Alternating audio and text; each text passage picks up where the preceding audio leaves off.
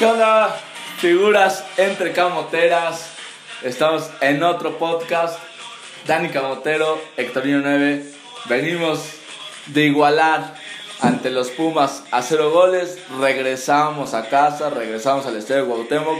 Platicaremos un poco de cómo fue la experiencia, cómo se vivió el partido en el estadio, cómo se vivió desde casa, porque muchas veces los partidos por el ambiente te pueden generar otra sensación. Vamos a irlo revisando y analizaremos el resultado. ¿Fue bueno? ¿Fue malo? ¿Fue normal? Todo esto y mucho más.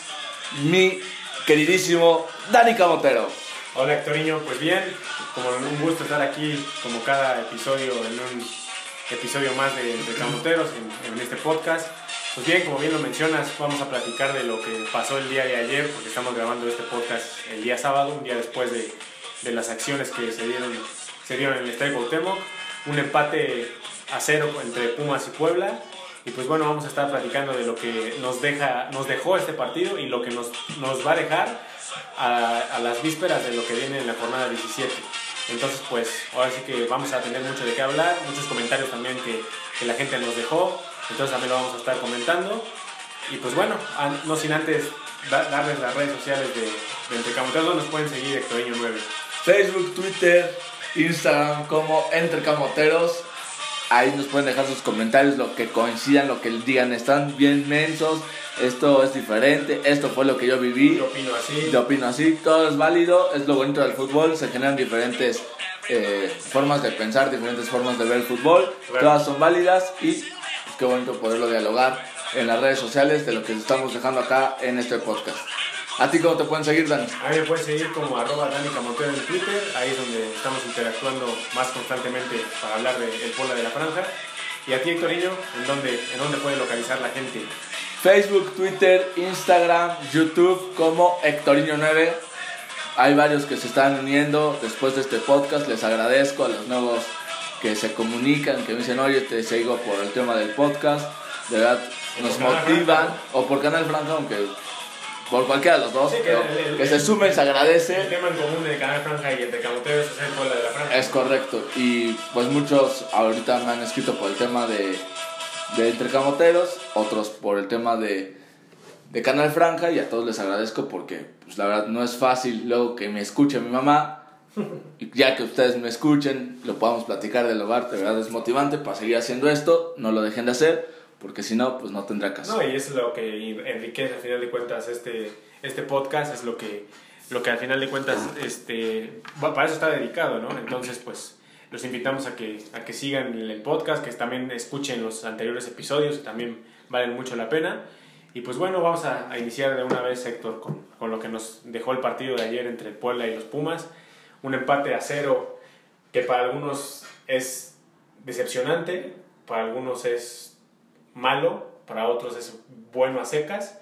¿Tú cómo lo ves, Hectorinho? ¿Tú qué, qué evaluación le darías a, este empate? Primero, bueno, primero antes que nos platiques qué evaluación le darías, cuéntanos desde, desde tu, tu sentir del regreso al estadio, ¿cómo lo, ¿cuál fue tu experiencia? Primero lo platicamos para los que no han escuchado el capítulo anteri- anterior, que les recomendamos que lo escuchen. Ahí hicimos un análisis sobre el ir o no ir al estadio, qué estaba padre, qué no estaba padre, y al final como conclusión de ¿Qué, mucho. qué- qué es lo que podría fallar o lo Exactamente. que podría estar bien? Que hubo, como, como en todo, ¿no? Hubo errores que... Sí, como todos, eh, no puede ser 100% perfecto. Sí, ¿no? Y ahorita les voy a ir comentando, pero a lo que voy, que ya les iba a decir lo que dije en esa transmisión, no, vayan y escúchenlo.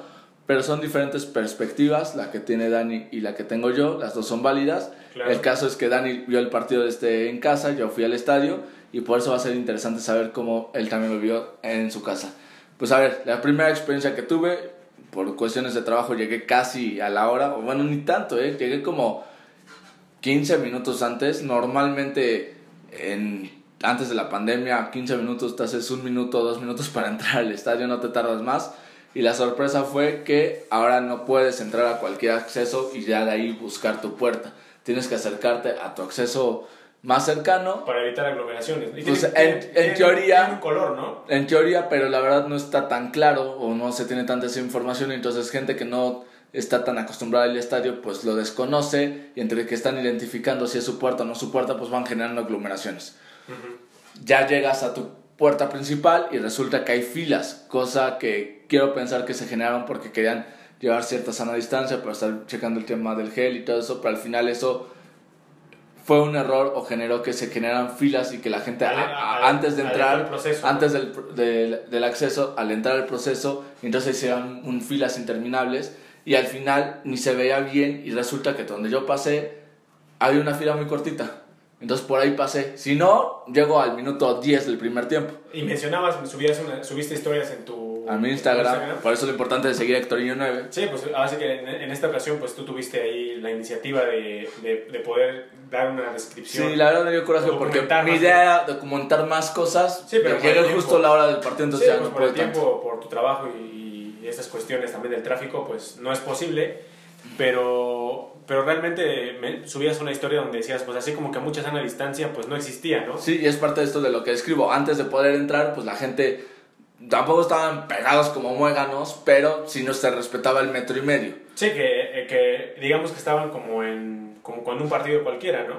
Sí, más o menos. O sea, no, no había esa sana distancia la que se está exigiendo, porque se nota inmediatamente. Sí, no, no es el metro y medio, eso queda clarísimo.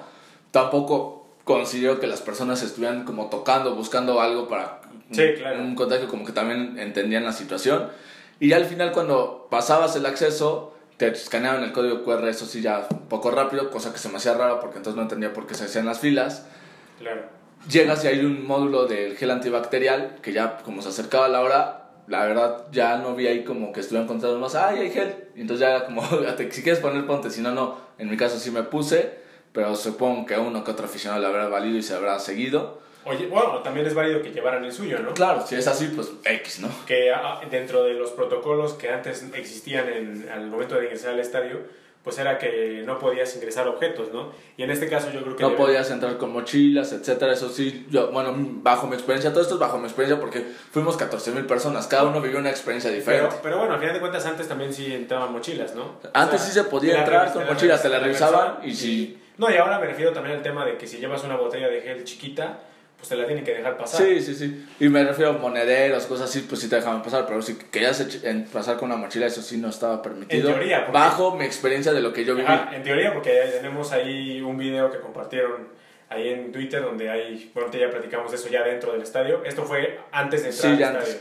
Ya encontré mi puerta, luego, luego sin problemas te escanean el código, entras y lo primero que me recibo es que la afición está conectadísima con el pueblo. La verdad, tenía un buen rato que no veía el estadio así, cantando, saltando, eh, bueno, no sal, sí, o sea, en un momento se pararon, pero como aplaudiendo era la, la señal. Sí, porque no, como en esta ocasión no estuvo la porra, bueno, no, no, no, y sí. No estaba, no estaba, digamos, congregada en un solo lugar, o sea, pusieron la lona en donde se ubica normalmente. Sí, pero ¿qué pasó? Al ladito de esa lona estaba los que normalmente se ve que son los de la porra, y ahí se unieron y se ve que estaba el líder, de esa porra. Y del otro lado, que yo estuve más como pegado hacia la esquina, donde normalmente está la porra de la esquina, hubo otros, otras personas que saben que también son partes de esa porra, porque sí sabían las canciones, promovían que se cantara, pero mucho veía que estaba unida la afición, que lo seguían, que lo cantaron casi todo el tiempo, cosa que en muchos partidos no lo notaba. Y bueno, arrancó el partido. En la zona donde yo estuve, los cuatro lugares de al lado se respetó. La parte de abajo sin ningún problema sí te puedo decir que en cierta esquina sí vi cuatro personas juntos, que se ve que era mamá e hijos. Hijos, no vi menores de 12 años, eso sí te puedo decir. El mínimo en la zona sur yo no vi ningún niño menor de 12. Eso es importante recalcarlo, ¿no? Que en tu experiencia en tu zona... Sí, porque por ahí puede salir alguien en Twitter, no, yo sí vi un niño, no ventas. Y a tu alrededor, evidentemente, ¿no? Porque a lo mejor puede darse el caso de hecho en Twitter decían que habían entrado niños, no nos consta porque no lo vimos, a lo mejor alguien que escuche este podcast y lo pueda confirmar. Y lo vea, dice, oiga, yo vi a un niño, pues... Pues sí, y lo dejaron entrar, ¿no? O sea, porque no sé si en algún momento alguien a veces le ha hecho fácil llevar al niño y en el momento ya lo, no lo dejaron pasar, ¿no? Pero realmente, o sea... Sí, yo bajo mi experiencia no había ningún niño. Sobre todo tú que, que, estuviste ahí, ¿no? O sea, y uno que no fue ahí, no puede uno hablar de lo que no, no, no vio al menos en imágenes o en videos, ¿no? Claro. Y, por ejemplo, veía otra foto ahí en Twitter de la rampa poniente, la, la rampa oriente, decían, la gente se juntó y ponen una imagen como si de verdad el estadio estuviera lleno. Yo creo que la perspectiva de cómo se toma la foto. Yo estuve ahí y sí había muchos espacios. Tal vez en ciertos puntos uno que otro no respetó los dos y sí se juntaban tres. en una rampa pero- estaba una- un sector que, de afición de Pumas Sí, en la NSA Oriente. que estaban ahí todos juntos. En la Oriente, de hecho, empezaron a gritarle cosas a la gente de la porra de la esquina y la de la esquina le grita a los de arriba, cosa que no entiendo por qué en en vez de gritarse mutuamente mejor ven el partido, pero Exacto. vale. Al final yo te puedo dar una calificación del 1 al 10 de 7.58. Yo creo que iba, yo pensé que iba a haber más cosas malas y creo que en general bien. En el medio tiempo fui al baño, yo nunca voy al baño, pero pues quería documentar esta parte. Fui y la gente respetándolo, de hecho más limpio que nunca, que, que es lo, Es- es lo lógico que No, tendría y que es ser. Bueno, y es bueno. A eso sí no me lo esperaba y no lo vi mal. Que entre cada baño estaba un, algo para que no puedas lavarte las manos, que te dice sana distancia, un metro y medio, palabras más, palabras menos, y la gente sí fluía, entraba y salía. Ahí lo único detalle es que como las, los vendedores de cerveza no bajaban a todos los puntos, la gente en el medio tiempo sí fue como, ah, pues me voy a subir a buscar la cerveza. Y muchos se- vendedores se ahí. Muchos vendedores se quedaron ahí y en vez de bajar o hacer eso, pues sí. Es más, tampoco Y se, respe- voy a decir y, se, y se respetó la venta de cerveza limitada, como lo había mencionado, que hasta cierto punto... Pues yo nomás compré una y no, no pues había muchos vendedores, entonces yo creo que sí fue limitada. Lo que sí te puedo decir es que había un abuso, porque los vendedores ya te la quieren vender a 90 pesos. No, no, también. Entonces ahí le... Parte también de una irregularidad, ¿no? Yo ahí le apliqué un truco como si supiera después. Le dije, ah, pero es la de, vale 65. O sea, yo dije un número por decir algo, como que se dio cuenta o como que sospechó y dijo, no, no, no, es de 40. Entonces como que ya le cayó, pero ya me la estaba vendiendo a 90. Pero bueno, y... Y, y también recalcar que ya, ya no está el patrocinador de antes, de cerveza, es correcto. que ahora ya es, regresó la cervecera que ya estaba anteriormente, que En es... teoría, por lo que se vio y por lo que se mencionó por Rogelio, yo creo que va a aparecer formalmente la siguiente temporada. No, pues de hecho porque ya- mínimo el vasito de hecho ya no no era está- ni de la anterior patrocinada ni de la actual. De hecho ya no está la terraza del anterior patrocinador. Exactamente. Entonces eso ya te da una idea de que definitivamente ya, Sí, ya no va a pero estar. la que en teoría va a ser la nueva, no venía el vasito de Bueno, esa nueva. Era de de- una tercera. Sí, bueno, cuestión de... Sí, de logística que te seguramente tenían ahí ya los vasos o Sí, algo así. pues no hay que desperdiciarlos, al final de cuentas eso ya da lo mismo, ¿no? Que te... Es marketing, pero bueno. Algo ya mencionando... Ya lo vas como aclaración, Sí, porque también van a decir, ay, me estás diciendo que te portaste tú todo súper bien, que en teoría, según yo sí, pero tal vez alguien me llegó a ver. Yo sí compré la cerveza en el pasillo porque no, pas- no pasaban y sí me encontré a uno y le dije, oye, pues ahí te compro la cerveza, ya la compré, por si alguien me vio, no me salen con que, ah, no sé qué. Lo aclaro, tampoco lo veo nada malo, ya me bajé y volví a ver el partido. Claro.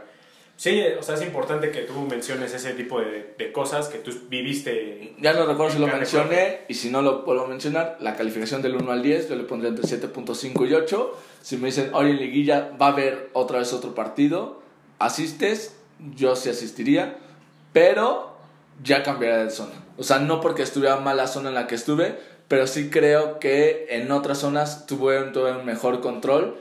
En las cabeceras sur por los mismos cánticos y todo que yo canté y grité y todo, pero sí había más gente que en momentos se saltaba o paraba y tenía que ir los de seguridad a sentarlos, que a diferencia de con Pumas, creo que sí los respetaban, que sea un poquito más, aunque fueran cada 10 minutos a irlos a bajar, o le decían, le creo que se decían, ah, sí, se lo volvían a poner, pero pues no fue el perfecto, y sin estar en otras zonas de lejos, sí veía que en otras zonas, sobre todo en los dos lados de plateas, sí había un poco más el tema de la distancia, como que la gente sí lo respetaba más, no había necesidad de saltar, entonces sí volvería a ir, pero sí cambiaría de, De zona. de zona. Y no sé en rampas cómo estuvo, pero por comentarios sí veo que hubo más relajo o sí hubo menos control en rampas. Sí, ahora que mencionas el tema de rampas, incluso un, un tuitero eh, subió, no recuerdo la verdad el nombre del usuario, pero él comentaba que en la rampa oriente o poniente no había jabón o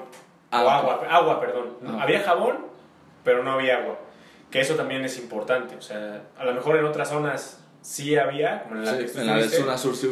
pero la idea no es esa, la idea Sí, es que en to- en cualquier lugar, y claro. sobre todo algo importantísimo, que eso es lo que no debe de faltar, el agua y el jabón en esta en este preciso en esta precisa nueva en esta precisamente nueva normalidad, ¿no? Correcto. Porque pues es lo que más se, se solicita, que la gente se lave las manos, pues obviamente después de ir al baño, o incluso sin ir al baño, si quiere ir a lavarse las manos las personas, porque pueden ingerir alimentos, que eso también estuvo permitido.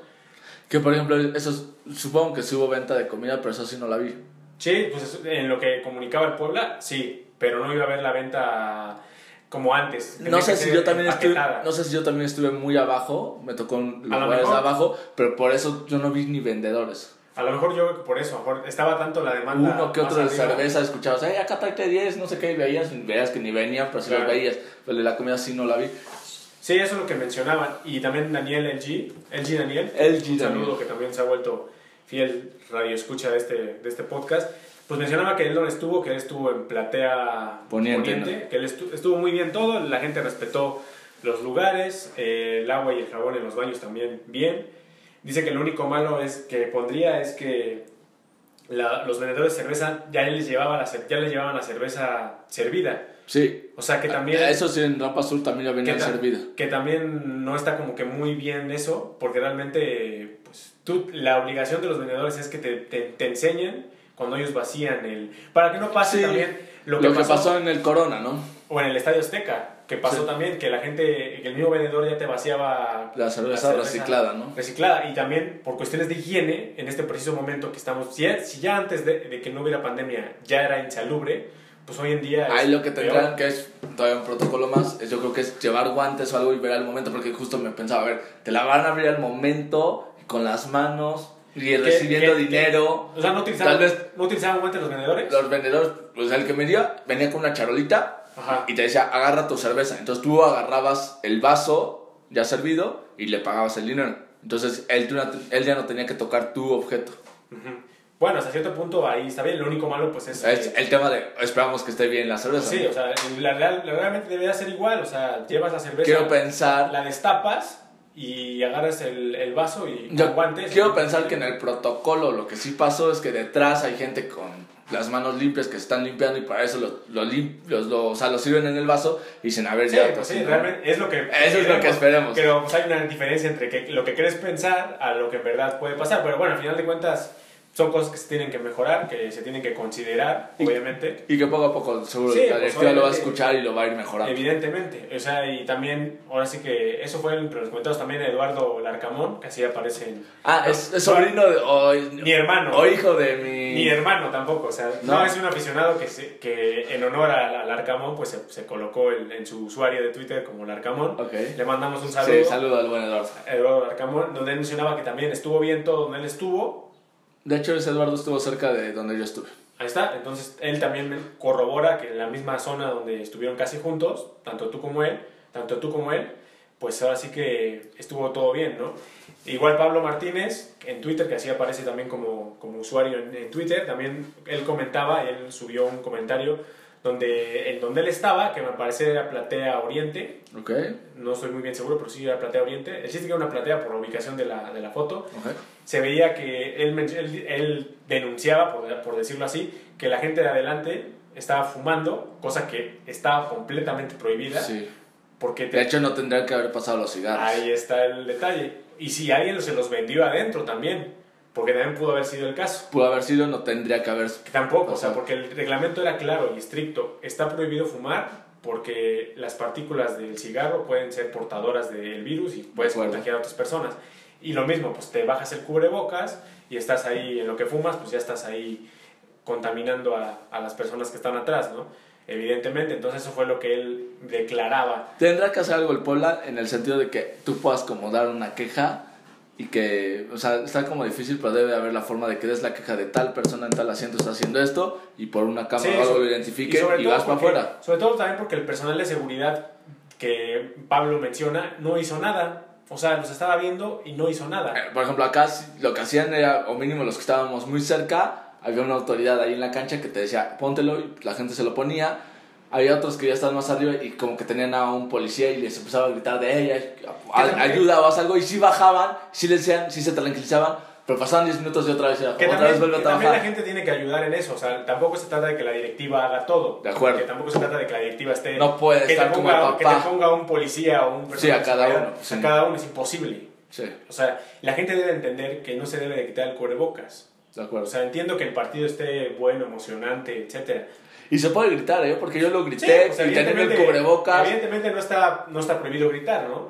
Pero no, pero es que muchos lo hacen, hasta entrenadores, y que tampoco lo entiendo, el que se bajan gritan y se lo vuelven a poner. Sí, o sea, Carajo, puedes gritar con el cubrebocas. Sí, y el cubrebocas está diseñado para eso, evidentemente, para que no, y cuando hables o grites, pues no tengas que estar ahí exponiendo a las demás personas, ¿no? Pero bueno, son detalles que la gente también tiene que entender que ya no es lo mismo a como estábamos acostumbrados. Mínimo de aquí a unos dos años tal vez va a ser así. Sí, y con cubrebocas y posiblemente con la sana distancia. O sea, tampoco veamos así como que esto es algo como para molestar a la gente. Sí, no, no, se trata de eso. Son cosas que son que se tienen que acatar las reglas al final. Y si quieres seguir viendo al pueblo en casa, en el estadio, tienes que hacer eso. Si no, otra vez no vamos a regresar. y si el gobierno de, si el gobierno de Puebla y, y en este caso Protección Civil detectan que no se estaban haciendo los protocolos adecuados, con que no es seguro para la que sigue, pues sí, o sea. La pena no va a haber ese partido, o, que no lo creo, pero, o en vez de 30% va a ser el 10%, por decir O el 15 o el 20, que ya bajar un 10% ya requiere de una cantidad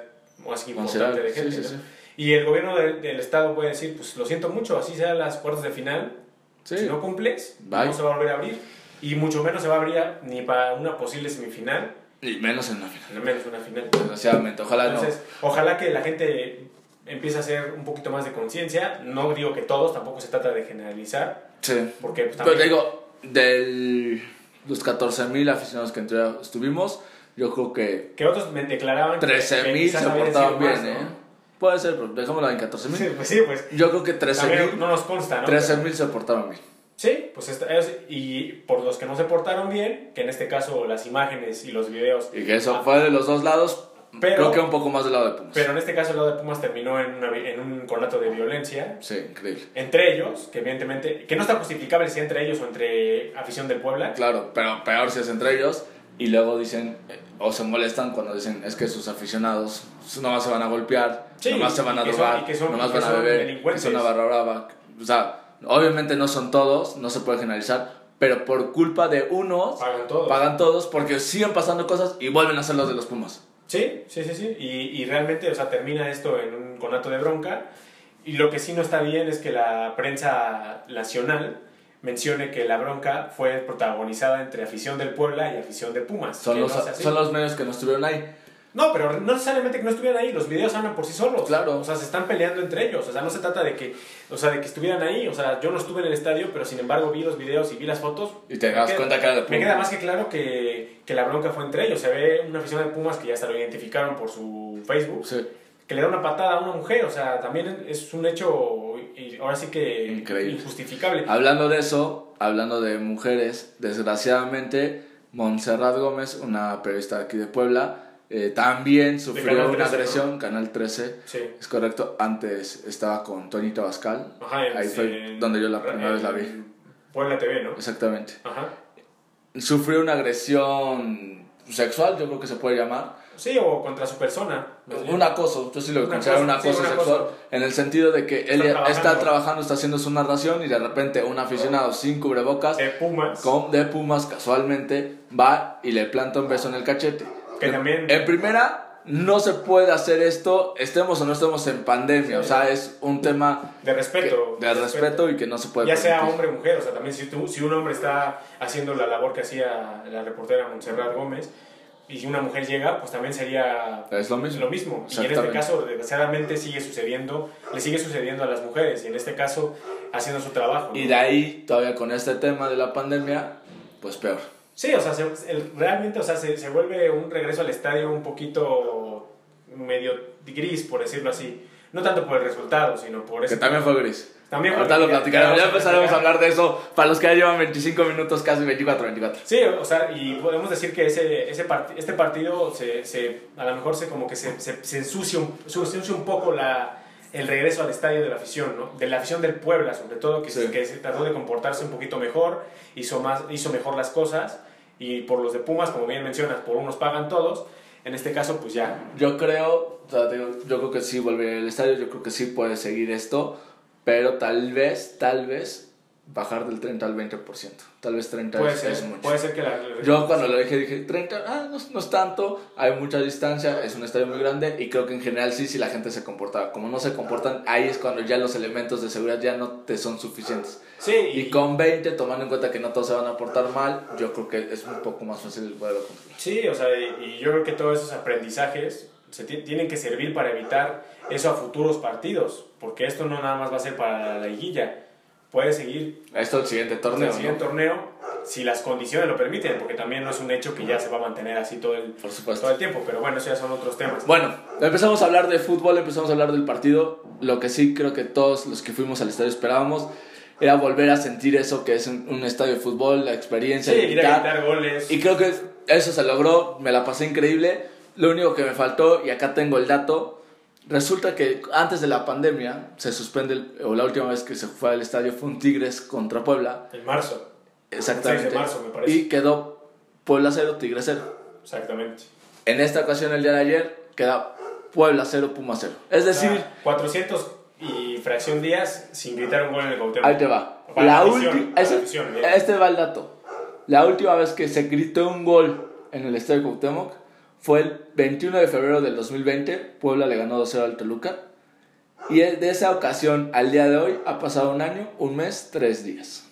Claro, obviamente. Bueno, hasta el día de ayer. Con afición, Hoy ya ¿no? es un día 4. Sí, claro, un gol en el Cuauhtémoc con afición. Sí, o sea, que la porque- última vez que la afición gritó un gol en el estadio Cuauhtémoc. Sí, sí, ha pasado mucho tiempo, ¿no? Pero ya eso no es culpa de... Ojalá de liguilla, nadie. ojalá liguilla se pueda cantar un gol. No, pues ojalá, ¿no? Sería ya lo, lo ideal porque se buscaría ya ganar los partidos y avanzar a la siguiente ronda. Sea en repechaje o sea En liguilla. liguilla, que ya también hablaremos de, de, este- de esta- de situación.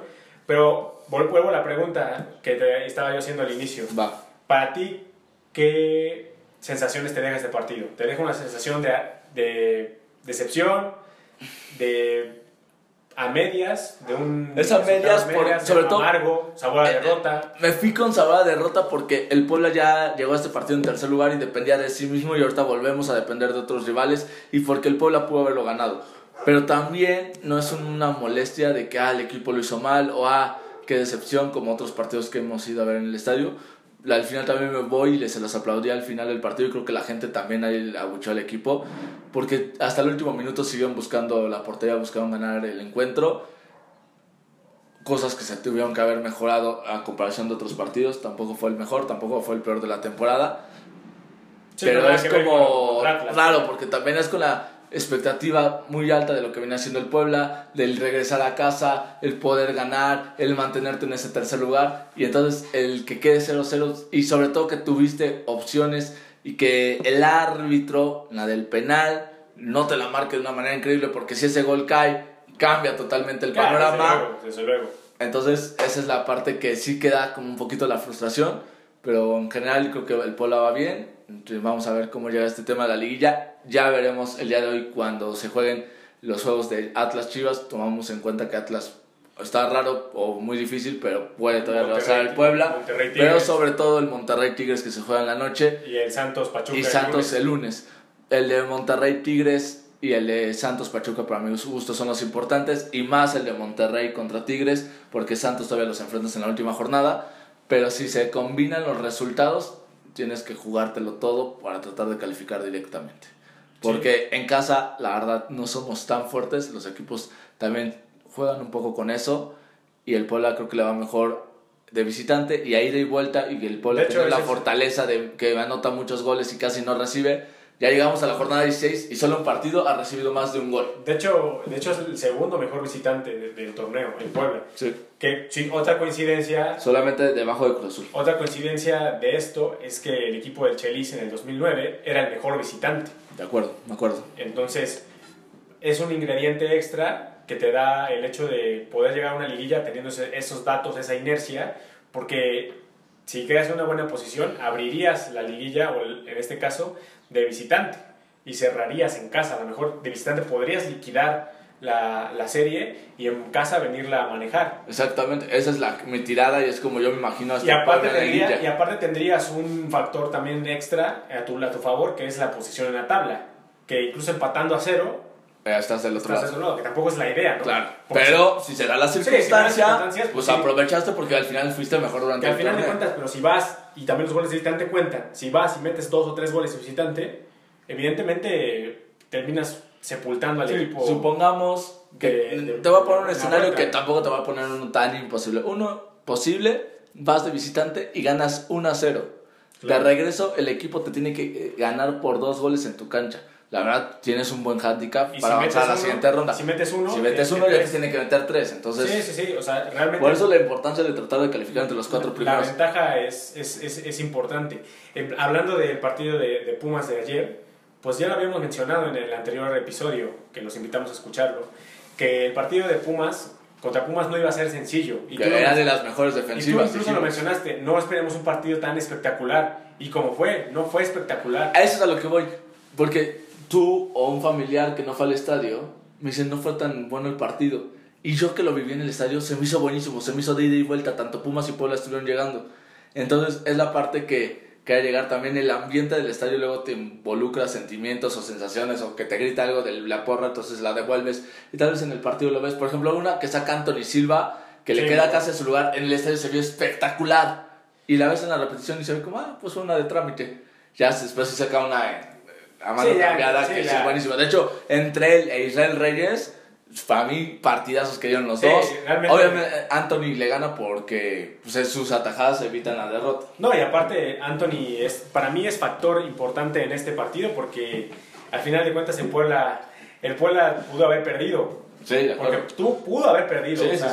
A lo mejor Pumas no vino a hacer mucho. Pero con lo poquito Pero- que quiso en contragolpes, nos pudo haber ganado. Incluso marcaron dos goles en fuera de lugar eh, en contra de Pumas, que bien marcados, evidentemente. Y viene la situación del penal antes de acabar el primer tiempo, ¿no? Que es una mano increíble de Mozo, que el, el árbitro lo había marcado. Sí. Quien se lo corrige es el VAR. Increíble. Entonces, el árbitro ahí no es el culpable. El, el VAR es el que le dice, oye, tienes que ir a revisarla. Ahí yo desde el estadio, que vi que lo va a checar, dije, no, ya valió. O sea, porque, porque si el árbitro se hubiera casado con la suya o el VAR le hubiera dicho, sabes qué, ya nosotros ya la vimos, pero tu decisión creemos que es la mejor, adelante. Pero el, el VAR le dijo, ¿sabes qué? Revísala. Ven a revisarla porque está dudosa. Y, ahí, y fue el árbitro, que al final de cuentas es parte del, del protocolo del, del VAR, y lo termina Y ya, echando atrás. esa es una. Y la otra hacen muchas faltitas Pumas, que en un momento sí las va calificando como amarillas el árbitro, y después esas faltitas ya no las empieza a marcar, o si las marca ya no empieza a amonestar, o ya deja la desde la ventaja sin que saque las amarillas, y al final yo creo que eso también influye porque pudo haber sido ido un jugador de Pumas que otra vez te cambia el encuentro. Sí, incluso yo, yo por un momento pensé que mejor Mozo era el que se iba a ir expulsado, porque estaba pegando mucho. Estaba teniendo, le estaba pegando mucho a Araujo, que se le estaba llegando mucho por las bandas. Y también mencionar que no fue un partido tampoco sencillo para Ormeño, Sí, no. que, que también la gente se, se, se molesta y dice "Es que Ormeño no está haciendo nada. El rival también cuenta, y si el rival empieza a notar que tu jugador, en este caso Santiago Ormeño, es desequilibrante y tiene por ahí destellos que te pueden cambiar el rumbo de un partido, pues obviamente le van a poner más atención. Evidentemente eso también tiene una, una cosa positiva, que es que los demás jugadores los pueden descuidar. En este caso Omar Fernández, Tabó, que Tabó tampoco fue su mejor partido, ¿no? O sea, como que también no tuvo mucha profundidad. Omar Fernández intentó hacerlo, pero también le costó un poco de trabajo. Israel Reyes, em, coincido contigo, pues también tuvo un buen partido. Segovia también me parece de lo mejor, tuvo ahí unas barridas bastante buenas. De acuerdo. Si bien Segovia no es el más rápido de la saga, pero es un líder y tiene un golpeo de balón muy bueno, incluso hasta llega a sumar al ataque en algunas ocasiones. Hay una jugada que se va, no, no sé quién era el jugador de Pumas, pero dice ya le ganó la velocidad a Segovia. Y quién sabe cómo mete la pierna y le saca el balón de una forma. Es y, y salió jugando como Rafita Márquez, Sí, ¿no? Increíble. es tiempista, es tiempista y eso habla de la experiencia que tiene este jugador argen- argentino. Al final de cuentas es, es algo que el Puebla también necesitaba, un líder en la saga que posiblemente a lo mejor no lo, no lo encontrabas en Perg, Ni en no- Gularte. ni en Guluarte, que es un joven obviamente, ni en, antes ni en Vidrio, que en mejor- ni en Arriola, que a lo mejor sí tenían experiencia, pero no tenían ese carácter a lo mejor para cargarse el equipo. No, y la calidad. Y la calidad, evidentemente. Y pues en este caso Segovia es un jugador muy hecho, que evidentemente lo está dando a notar. También le yo también pienso que Larcamón hace, hace tarde los cambios, se tardó mucho en hacer los De acuerdo, a ese punto tienes mucha razón. ya minuto 70 y no hacía cambios. Y yo sentía que ya era momento de entrar el filo derecho. Cuando se hacen los cambios otra vez es cuando el Puebla vuelve Sí, a generar. hace un- saca Tabo, saca a Ormeño, entra el Fideo y Guillermo Martínez y termina el Puebla teniendo un poquito más de guitarra y luego entra Ferraréis, que a mi parecer Es no el lo mejor- hace mal. Para mi gusto es el mejor partido de Ferrari desde que llega. Sí, no bueno, mal. con los nueve minutos que jugó con Cholos tampoco Sí. lo hizo mal. Ahorita tuvo más, pero creo que porque lo, el Arcamón ya lo ubicó más que nada con, o en este caso por, con acciones más ofensivas. En este caso le- ya estaba llegando a profundidad, sacó por ahí un centro muy bueno, raso, donde por ahí desgraciadamente no puede Concretar, concretar Memo Martínez. Memo ¿no? Martínez. Y Al 81 se hace el primer cambio. o sea. Sí, o sea, sí tardó mucho. Yo no sé si en algún momento le dijo, ¿sabes qué? No quiero moverle. Sí, yo creo que fue eso, no quería descomponer No su equipo porque del el todo estaba, se veía bien. O estaba, o estaba esperando qué hacía Pumas también. Si Pumas va por el, el, el, el partido, yo también tendré que dar un mensaje de que también voy por el partido. Al final también Pumas está, tenía que haber arriesgado más, sobre todo en los últimos minutos, porque el empate prácti- prácticamente lo va a dejar fuera. Solo hizo tres cambios con dos movimientos. O sea, todavía tuvo la oportunidad de haber hecho otros cambios. Él prefirió ya no mover tanto su sistema. Sí, sí, sí, sí. Por ahí también este, Scotto estaba medio tocado. Yo creo que también por eso no lo, Creo que ni salió a la banca no lo, Scott. util- no lo utiliza. Y pues al final de cuentas no había que moverle mucho, ¿no? O sea, al final de cuentas tampoco echa mano de... Diego de Buen tampoco estuvo, que también estuvo ahí en la, en la sub-20, que metió un golazo también. O sea, un golazo de Diego de Buen. Sí, golazo. Y ahí es donde los la gente vuelve a preguntarse, ¿por qué no juega de titular? Pues porque no ha sido necesario. O, verdad, lo que sí podrían preguntarse es pues, que salga mínimo a la banca. Pues sí, en este caso, pues Larcamón sus razones tendría, ¿no? Claro. Pero ese tipo de Recuperó a situaciones. Recuperó Corral. La última jugada del último minuto que tira Tabo y que la termina desviando el defensor de Pumas y que pasa llorando por el poste. Ese estaba ideal para. Fue también Mozo, ¿no?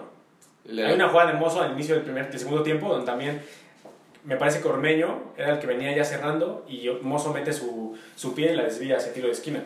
Hay uno que remata al Papo Araujo. Que, que, si no la, que si no remata el Papo le queda Ormeño. Sí, sí, sí. O sea, opciones hubo. Sí, sí, sí. O sea, por opciones no nos podemos quejar. Realmente también Talavera estuvo en un plan pues grande, así como Anthony. Fue un duelo de, de arqueros. De también. acuerdo, pero eh, Talavera solamente creo que saca la de, la de Tabo. Pero tiene dos, ¿no? Uno ya también al final que es mano a mano también. Y Eh, Anthony, esa es la de y Tabo, Anthony ¿no? también tiene un mano a mano, me parece que es Sí, no, Iturbe, buenísimo. que sale prácticamente a, más lo de, a- lo de a cerrar, a cerrar el, el espacio y en este caso no, no, que, no, caiga, que no caiga la, la anotación de Pumas. Pues bueno, estamos a un partido que se acabe el torneo regular. Antes, antes de que pase Ah. eso, te pregunto, mencionaba ahí también el Don, Don Camote Block, un A saludo para el buen Don Camote Block.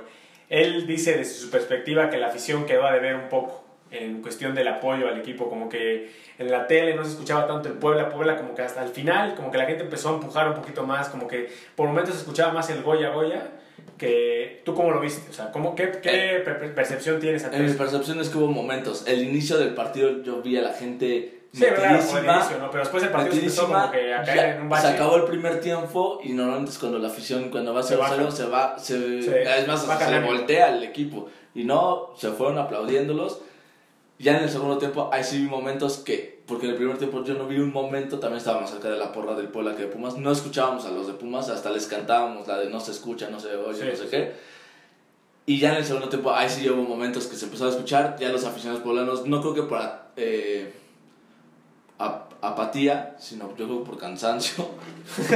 Oh, o mínimo en mi caso yo ya no daba Estabas más. cansado ya, ya. ya no manches, estos cuantos cómo siguen cantando. Sí hubo un momento que ya los de Pumas se empezaron a escuchar y al final otra vez la gente Que igual también no Pero favorece eh, que por un yo, sí, yo siento que como sí ríspido, estuvo ¿no? bien, ¿eh? En un momento también como que el partido entró en un momento ríspido donde había mucha falta, había imprecisiones. Yo de- desde el estadio, yo- o al mínimo en la sauna que yo estuve, sí, yo sí escuché muy bien a la, a la afición del Puebla metidísimo. Sí hubo un momentito que reconozco que los de Pumas, que yo creo que en la entrada fue como un 55 del Puebla, 45 de Pumas. Sí hubo un momento que se Espera- esperaba incluso un poquito más del Puebla que de Sí, Pumas, yo pero, también por lo de los abonos, pero... pero pues todavía co- como que sí, sí, sí faltó un poquito más de afición del Puebla en, en lugar de la de Pumas, ¿no? Pero, Sí. pero bueno, al final de cuentas la vino afición de la Ciudad de México de Pumas, porque no todos son, eran de Puebla. Pues de hecho lo este problema, Sí, chavo este es de el, ina- el inadaptado ese vino de la Ciudad de México y miren lo que terminó a venir a hacer, ¿no? Pero bueno, se, se termina este partido, el Puebla llega a 27 puntos. Mismos puntos que hizo con Pablo Marini y deseamos Mario con. Mario Carrillo. Es en ese En 2001. torneo con Mario Carrillo llegamos a semifinales y con Por la Pablo. Marini en, en- arrancando por repechaje. Imagínate cómo- 27, eso, ese torneo estuvo... Yo creo que ese torneo fue de, Que todavía- de 18 jornadas o de 20 No, jornadas. creo que de 20, pero se manejaba en grupos. Sí, sí, sí. Y entonces se calificaban los tres primeros de cada grupo. O los, Los dos primeros y tal vez el tercero sí iba al repechaje. de, ajá, de los cuatro Ahora no me acuerdo, pero sí. No, pero es en 27, repechaje. eso quiere decir que el torneo estuvo muy disputado. O sea, que realmente el torneo pasado que se calificó con Reynoso fueron con 20, 20. puntos. O sea, no, también serie- calificaban antes. Bueno, no eran también al repechaje. Calificaban 10, yo creo. Ahora, Sí. 12 nunca calificaban. No, ya después van a querer después que califiquen 15. A ver, los 20 puntos que hizo Reynoso este torneo no alcanzarían. No, no, no, no porque el Este- torneo ya se volvió más. más Este complicado. torneo, quien entre al repechaje como último va a entrar con 21 o 22 puntos. Sí, no hubiera alcanzado. Eso quiere decir que el torneo pasado estuvo muy flojo. A lo mejor también por el hecho de que hubo mucho infectado por la pandemia en los equipos, se pospusieron partidos, o sea, como que hubo mucho, muchas intermite- intermitencias en cuestión del torneo. En este torneo ya fue un poquito más normal, entre comillas, que el anterior. No hubo tantos partidos que se vieron afectados. Que a lo mejor este fueron dos o tres, pero por cuestiones ajenas en cuestión de partidos de selección. No, no, el League. Monterrey mueve su partido contra el Puebla y contra el América por Ah, cierto, sí, que la hay, un brote ahí de, de jugadores. El único, creo que ha sido el Sí. único que hay un brote ahí importante. Y de ahí en fuera todos los demás han sido por, se han pospuesto por juegos de, de selección preolímpica, porque había Sí. muchos jugadores, De hecho, ya antes era muy famoso por el Mundial de Clubes de Tigres. tantos jugadores están contagiados. Ahora ya, ya no ves con jugadores contagiados. No, pues ya casi media liga se contagió y pues ya, y ya algunos están teniendo, va- yendo a vacunar a Estados Unidos. En el caso de Cruz Azul lo va a hacer pronto. Los- de Monterrey creo que ya lo hicieron, y ¿no? Tigres algunos. Entonces, yo creo que terminando este torneo, muchos jugadores o muchos equipos de la Liga MX van a optar por enviar a sus jugadores a Estados Unidos, los que tengan la visa, para poder ir a vacunarse allá. Y pues, una ventaja al final de cuentas para ellos, ¿no? Pero bueno, se llega a 27 puntos y se empata lo de Mario Carrillo y lo de Pablo Mario Marini ya oficialmente no va a ser el mejor torneo de la historia del Puebla porque la mejor se hizo con 31, de ganar llegaríamos Pero a 30. así el mejor en los últimos 12 años. Sería, sí, sin problemas, sería de hecho el segundo mejor torneo de nuestra historia si es que se llega a ganar Nada o a empatar. Nada Si despreciable. se gana o se empata es el segundo Que- torneo mejor en la historia del Puebla. que realmente tampoco, En torneos cortos. que realmente tampoco conviene empatar, porque realmente las posibilidades... Hoy en día el Puebla termina en la tercera posición hasta el día de hoy, que antes de jugarse los partidos de Monterrey y de, De Santos. Santos. y de Atlas. No, Atlas hoy pase lo que pase en el bueno, no, bueno, Atlas no, no importa, pero sí realmente la, la opción que queda es ir a ganar a Torreón. De acuerdo. Ya, ya sin impor- o sea, si ganas en Torreón ya no tienes que voltear a ver lo que hicieron los demás. De acuerdo. Y, si, y máxima si, si en este caso Monterrey llegara a empatar o perder con Tigres y Santos también hiciera lo mismo, empatar o perder con Pachuca, Entonces ahí sí te puede convenir el empate. te ahí puede convenir el empate. Pero si los dos ganan sus partidos Estás obligado a ganar. a ganar y, y uno de ellos desgraciadamente es contra el rival directo. O es una ventaja, porque si no tendrás que ganar y aparte esperar su resultado. Sí, sí, Aquí sí, ya te la juegas todo contra ellos. Lo que iba a decir también es que desgraciadamente con este 0-0, Ormeño se quedó con 9 goles a falta de un partido. Es- veremos si llega a su objetivo personal que se puso que eran 10 goles. Eh, Canelo y Nico Ibáñez son ahorita los líderes con 10 goles. Entonces veremos si le alcanza a Ormereus. Cabecita ya llegó también a 9 con Ormeño. Funes Mori, a falta de su partido, lleva 9. Ibáñez, que acaba de meter Por eso. Ibáñez ya llegó a 10, junto con Canelo, que todavía falta que juegue. La verdad ya se ve lejano el título de goleo, todavía no es imposible, pero bueno, ojalá mínimo por su tema personal llega a los 10 goles Ormeño. Sí, y como menciona Masajó, ya no en solitario, pero pues lo tendrá que compartir con, con otros dos o tres más. Como le pasó a Hércules, Sí, que compartió con Johan Fano y con el Chicharito Hernández, como con precisamente 10 goles. Pero igual, precisamente 10 goles. Esperemos que se mantenga ya en 10 y Ormeño pueda anotar en el partido contra Santos. Que él ya va a saber en ese momento si necesita cuántos goles, porque creo que es el último partido del domingo, o sea, de la siguiente semana. Ya Sí, no va a haber otro juego. El último partido de, de la temporada regular. Sí. Ya, o sea, el Puebla, hace que el Puebla cierra el torneo. Abrió el torneo y cierra el torneo, así. así Bonito, así tendría que ser. Y no, el torneo regular, porque el Puebla lo va a cerrar el campeonato Sí, en la sí. final. Pues ojalá, ojalá. poco a poco, poco a poco. Tampoco entremos en, en Me soberbia. gusta que no te quedas subir al barco del, No, no, de no. soñar. No, es- válido. Soñar no cuesta nada, pero poco a poco. Hay que, primero hay que llegar a la, a la liguilla de manera directa. A ver, se, se ve difícil, pero matemáticamente se puede dar la combinación que en ese partido Puebla y Santos ya estén calificados directamente si es que hoy pierde Monterrey con Tigres y por una desgracia perder a Monterrey en casa contra el Mazatlán.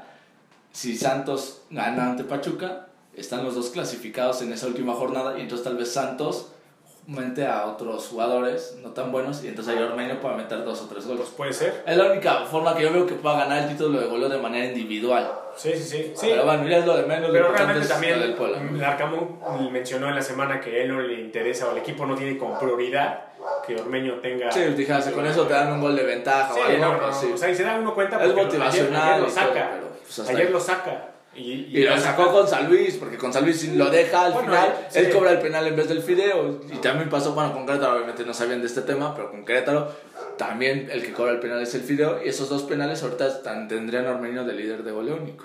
Sí, pero realmente eso es bueno, o sea, que el equipo esté consciente de que no tienen que trabajar para, Para que Ormeño... O sea, Ormeño está consciente yo que de eso, que no, no es de, de, de ley que sea campeón de goleo. Si se da, pues... que- De hecho, él en una entrevista, si no mal recuerdo, no me acuerdo si a ESPN o a TUDN, le dicen a Ormeño, oye, el título de goleo. Y dice, pues sí, si lo gano estaría padrísimo, pero hago más historias si, me- si soy campeón de liga. O sea, de esa manera sí mi nombre queda en la historia. Entonces, esas cosas me gustan más y es pensar más en grande. Claro, sí, desde luego, o sea, y qué bueno que, que tenga eso en mente. Y pues vamos a esperar qué pasa con Santos, un partido también difícil, yo creo que es un partido de liguilla adelantada, porque pues ambos equipos van a, van a querer llegar. Te voy a hacer esta pregunta desde este momento sin saber qué va a pasar con los resultados de Monterrey y Santos. ¿Conviene más jugar el repechaje para no perder una semana de descanso o jugar la liguilla y ya tener una... Primero ya avanzaste una ronda y la otra tienes una semana para descansar y trabajar los que son los cuartos de final, además de que contra el que juegues va a venir con una semana más de cansancio que tú. No, yo creo que conviene completamente jugar la liguilla directa por el tema este de la posición que hablamos, la ventaja que te da adicional llegar como tercero o cuarto general, porque te va a permitir jugar los partidos, tener un mejor manejo de partido y saber a lo que puedes, a lo que tienes alcance, ¿no? Entonces yo creo que conviene jugar la liguilla, a mi perspectiva, de manera directa. Aunque se pierda una semana de descanso, digo, al final de cuentas, se puede jugar un amistoso con X equipo contra los Coyotes si quieres otra vez, Ya quedan eliminados, pero bueno. pues podría ser. Pues podrías pactar un partido con los Coyotes o con cualquier otro equipo. Con Villalpando, que es muy amigo Sí. de la, la directiva del Puebla, ¿no? Puede ser, pero Bueno, bueno, ¿no? eso ya yo- yo coincido- lo- como lo quieran Yo considero en el tema de clasificar. En primera tienes manera de, como dices, de controlar los dos juegos y hay más posibilidades de avanzar. La segunda sería muy doloroso con esta gran temporada que jugaras, quedas quinto y por decir algo, porque puede pasar, te toca un Tigres en doceavo y a un partido único te lo sacan acá y se acabó ese gran Sí, obviamente hay, hay también hay que mencionar que hay equipos que no quisieras encontrarte en fases finales, como es Tigres, posiblemente un León, que también son equipos peligrosos, estamos hablando del campeón, que a lo mejor ha ido de menos a más, pero agarró una racha importante, Que ayer se nos cayó. que ayer se cayó, pero que favorece que se haya caído al Puebla, porque si no se hubiera puesto también esto, ya no tendríamos que estar volteando a ver a Santos y Monterrey, sino también a León. ¿De acuerdo? Entonces, pues sí, hay, hay, hay, hay sopas que a lo mejor no, no quisiera el Puebla comer, pero realmente yo creo que lo importante sería que se bus- que se busque la calificación directa.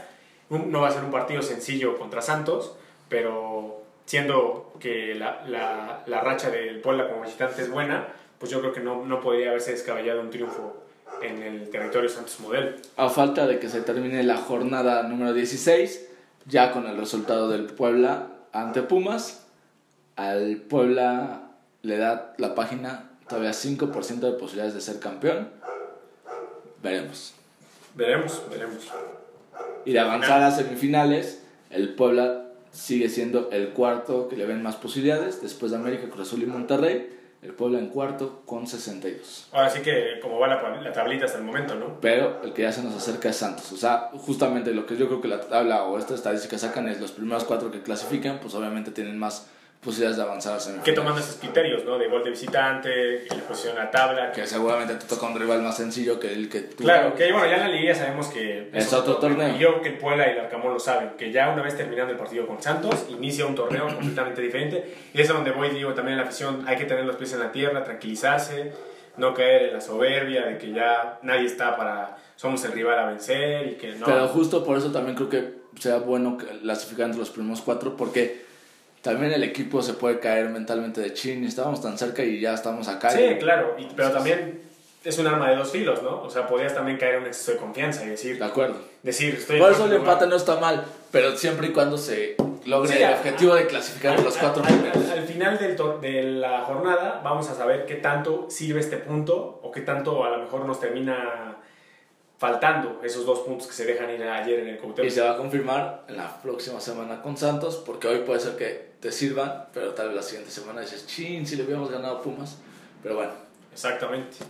pasamos a algunos mensajitos que nos hayan Sí, sí, dejado. sí. Algunos mensajes que nos han dejado los, los seguidores de este podcast, que bueno, que hay que mencionar, agradecerles que llegamos a las 212 reproducciones de todos los capítulos que llevamos. hasta el momento. 212 mil, wow, qué bárbaro. está. Ah, la no, gente no, está no. enganchadísima.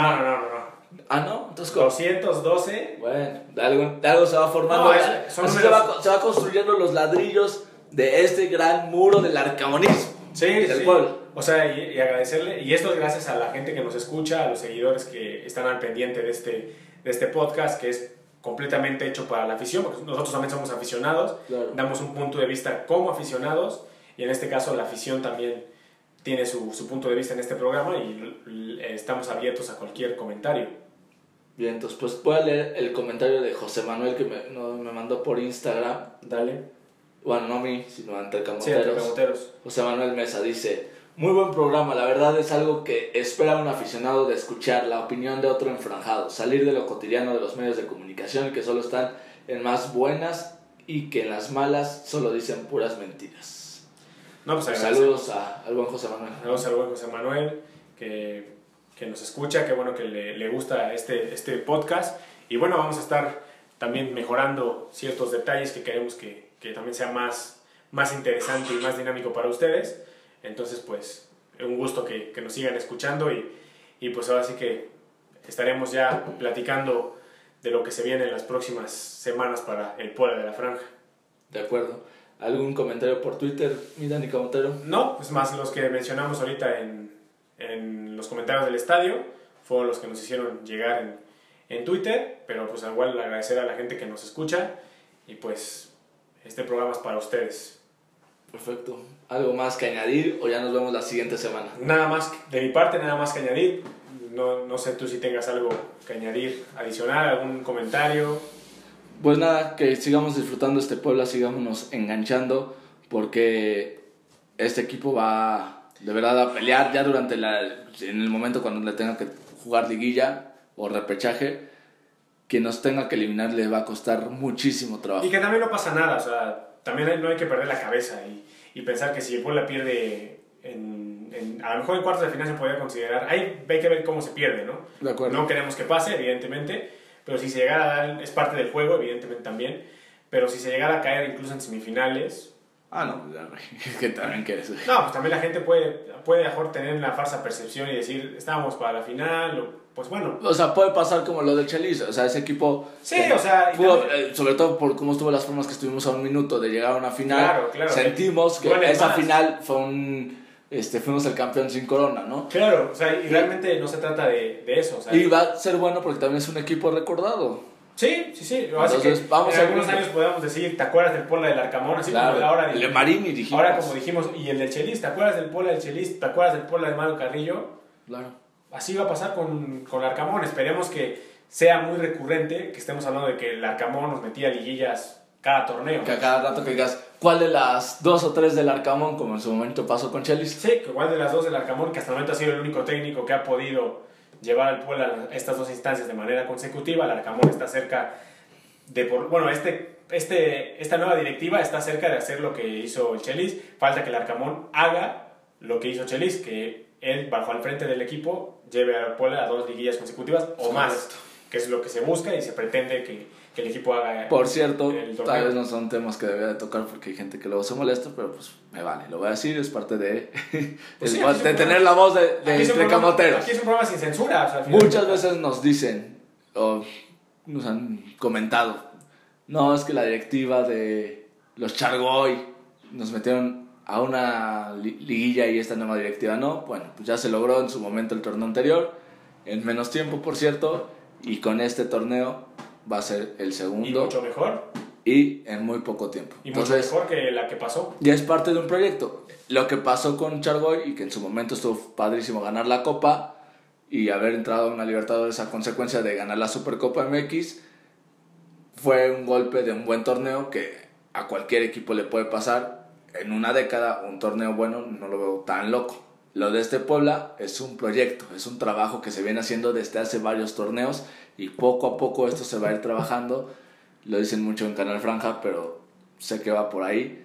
Este, la idea de este Puebla es que somos un Santos, un Santos que es un equipo que normalmente sabe estar peleando puestos en liguilla, no siempre es campeón, no siempre llega a finales, pero es un equipo que normalmente siempre está en esas instancias finales. Es protagonista. Y que de esas maneras, estando en esas instancias finales, es más probable que en algún torneo se llegue. Se llegue a ese sueño que desde hace mucho sonaba como algo muy loco. Todavía, Muy lejano. todavía hoy es loco, pero ya no es tan lejano.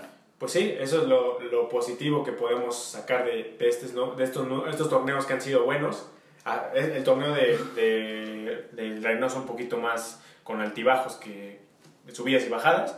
Y este ha sido una constante de, De menos a más. De acuerdo.